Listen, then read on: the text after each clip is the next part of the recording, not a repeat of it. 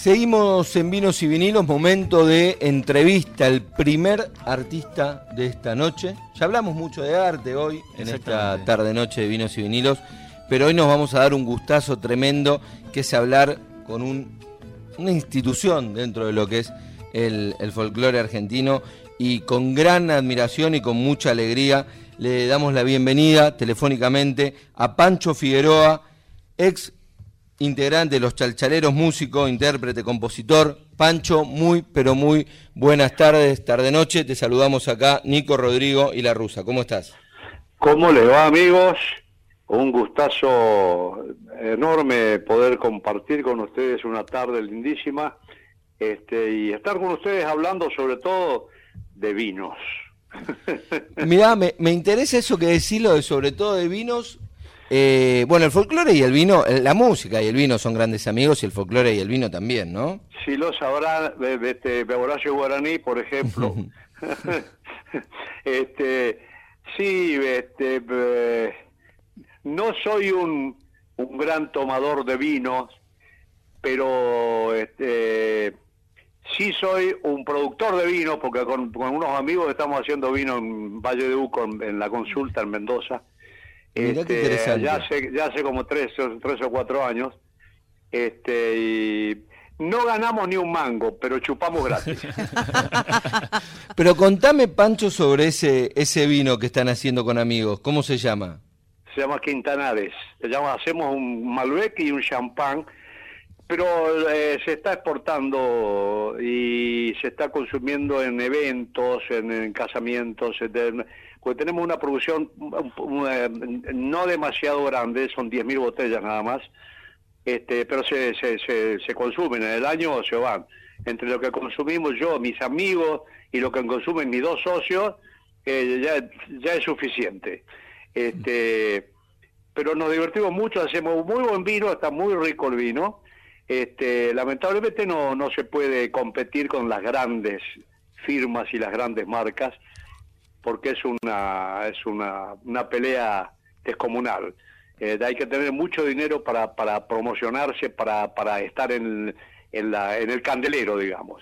Recién, sí. No, que recién, Pancho, estábamos hablando sobre de este tema justamente con, con un invitado que tiene una, un centro cultural de vino acá en Buenos Aires y, y, además un espacio donde vende vinos y nos decía eso, ¿no? Que la búsqueda muchas veces de los espacios exclusivos para venta de vino tiene que ver con bodegas boutique, como el caso de la tuya, que tal vez no tienen el poderío económico para hacer acciones de marketing mediante las cuales lo escuchás en la radio, lo ves en la calle, carteles, revistas, etcétera, pero sin embargo, ese dinero del marketing está puesto en el vino y muchas veces las calidades suelen ser más altas.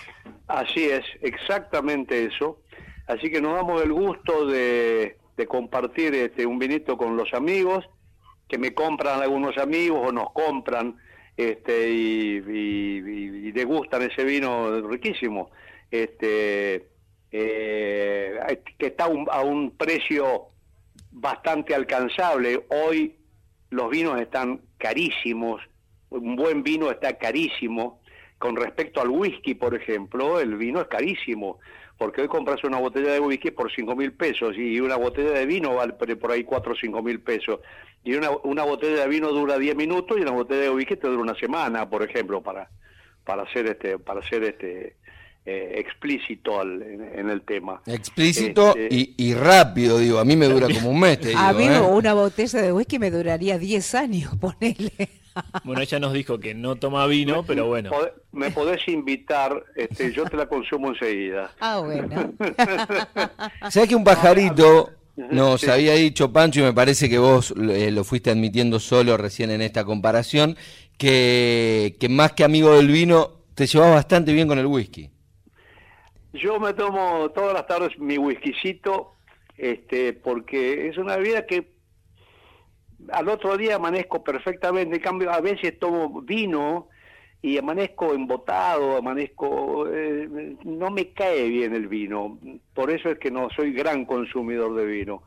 Este, casualmente estoy esperando un amigo mío ahora que viene a tomar una, una copa de champán Quintanares acá a mi casa. Yo estoy en Mar del Plata en este momento Este, y yo estaba por tomarme un whisky. ¿Y qué, qué whisky hay ahí en la casa de, de Pancho? Mira, el whisky que más me gusta es el, el, el Buchanan. El Buchanan es un whisky muy, muy rico. Pero para todos los días, muchas, muchas veces tomo el Valentine's, también tomo el etiqueta negra, Johnny Walker.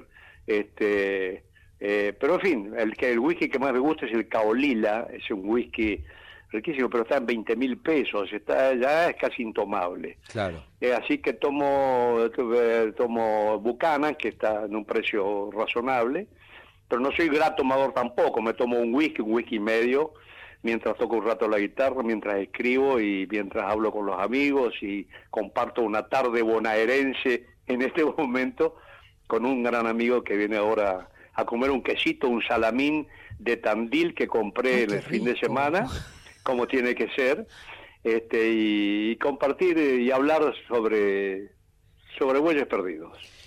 Contanos, Pancho, cómo está hoy por hoy eh, tu relación con, con, la música, porque sé que, que habías arrancado una serie de, de, conciertos de despedida, por decirlo de alguna manera, hace no mucho tiempo. Eh, yo empecé, la, como dicen, la segunda despedida, la primera fue con los chalchaleros en el año 2000, 2002. Bueno, hay, este, hay como una especie de frase urbana que dice la, histórica despedida de los chalchaleros, ¿no? No, dice más larga que despedida de los chalchaleros. Tal cual. Y, se ríen. Entonces yo digo, pero sí, y lo dicen como cargándonos, pero este, yo siempre digo lo mismo. Fue durante un año y dos o tres meses y ojalá hubieran sido 10 años ganados Maguita.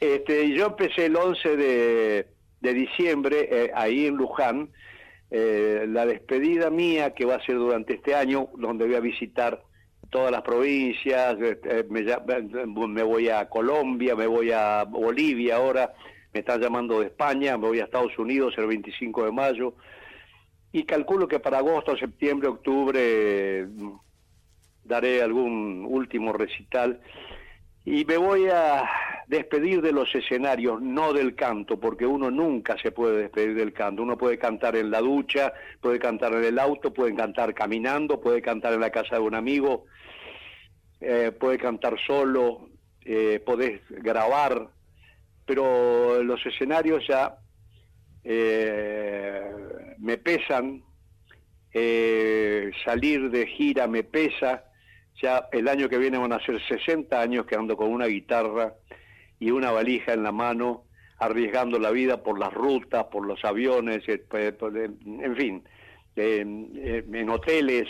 Este, estoy cansado de comer en hoteles, estoy cansado de, de, esperas en aeropuerto, eh, andar.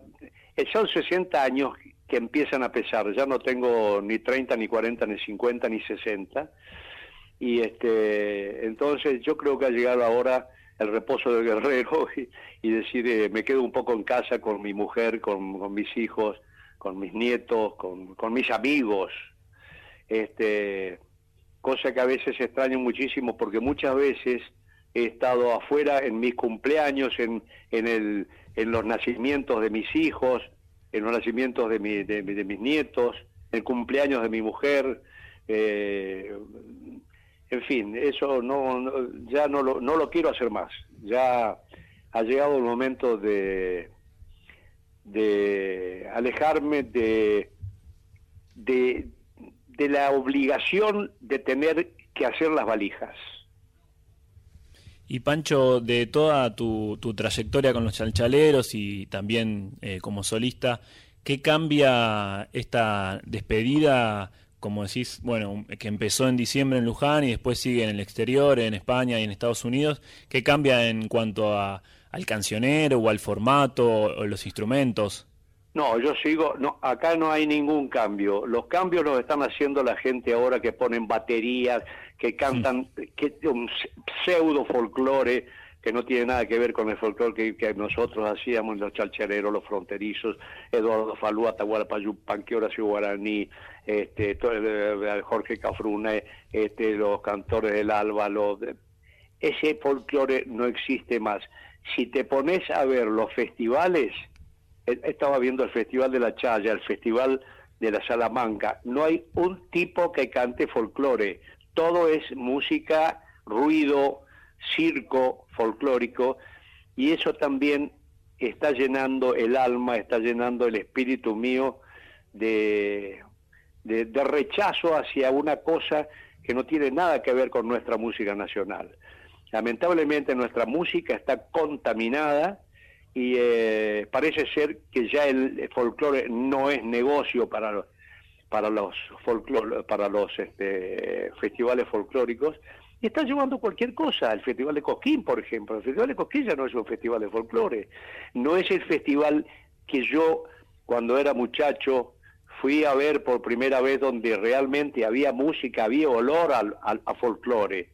Eh, había olor a gaucho, había olor a alpargata, a a, en fin, este, eh, me, me, me, lastima mucho que nuestra música folclórica esté desapareciendo lentamente. Ya no se escucha acá en, Buenos Aires música folclórica, excepto eh, nacional folclórica. Después, olvídate de para el interior salís por ahí y algo se escucha de folclore, algo se escucha.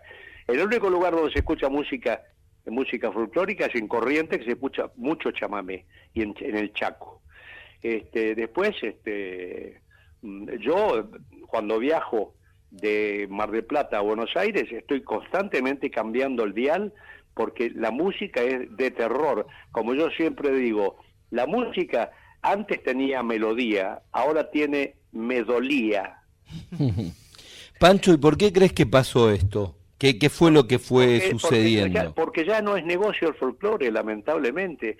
Probablemente haya un, una recidiva de esto dentro de unos años y la gente se dé cuenta de, o, o los cantores se den cuenta que hay que volver a las raíces. Yo sigo cantando como un chalchalero, como aprendí a cantar desde el primer momento y sigo cantando las canciones que la gente me pide que son canciones de los chalchaleros. Ahora voy a Bolivia y si yo no canto la López Pereira, el Sapo Cancionero, Angélica, Samba de mi Esperanza, yo vendo unos ojos negros, el arriero va, me echan de Bolivia, como también pasa en Colombia, en Chile, en Perú y en España. Tenemos muchos mensajes, Pancho. Y acá, eh, Pancho, gente que coincide con vos, un oyente, Elba Ramos, dice, qué grande lo que está diciendo Pancho, qué capo, qué capo por sus palabras, es muy cierto. Y además, eh, los oyentes quieren escuchar lo tradicional la mayor parte de las veces, si no te das cuenta que cambian de radio. Es así, Pancho, totalmente de acuerdo.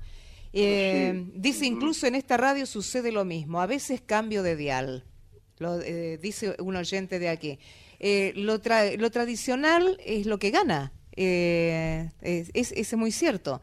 Eh, o sea, hay movimiento, en la vida todo es movimiento, en el arte, en la música, pero no podemos renegar de las raíces. Yo coincido totalmente con lo que dice Pancho Figueroa, y los oyentes también, por cierto. ¿Vos también, Rusa? Sí, totalmente de acuerdo. Y, y nos dicen que al 4999-0987 hay más mensajes para Pancho Figueroa. Sí, ¿qué tal? Buenas tardes. Soy este, Estela de Almagro. Eh, bueno, sí, quería decir a Pancho Figueroa, creo que está hablando ahí donde está la Rusa Togari y el señor que no sé, no sé quién es exactamente, y este, pero que comporto totalmente. Hoy en día, ¿desde cuándo el folclore fue con guitarra eléctrica? Empezando por ahí, ¿no? Con toda esa electrónica. Si bien muchos conjuntos buenos que cantan y todo, pero Ah, qué pena, se cortó. Pero se entendió, clarito. Se, entendió y Pancho, un poco lo, lo, que vos venías diciendo, ¿no? Esto de, eh, y hay muchos mensajes con eso, llamando la atención a el uso de batería, guitarra eléctrica, el bajo. Sí, claro.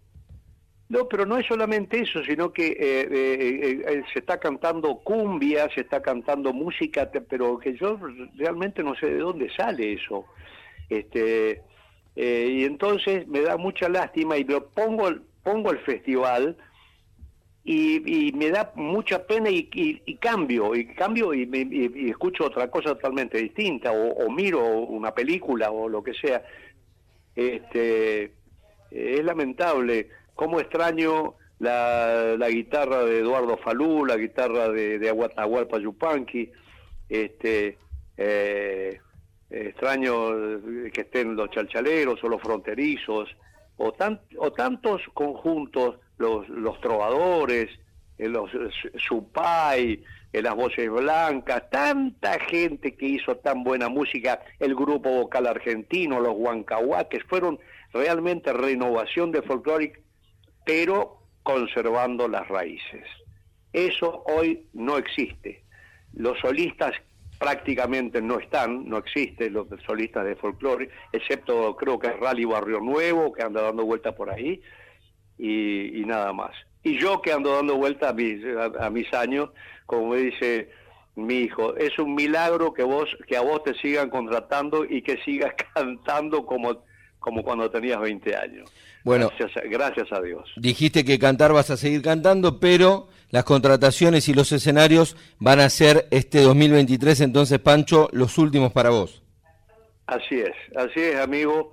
Este, eh, me da mucha pena y, me, me, me, pone muy triste tener que dejar eh, de compartir eh, mi música, la música folclórica con, la gente que, que, nos ha seguido toda la vida, no solamente a mí, sino a los chalchaleros también.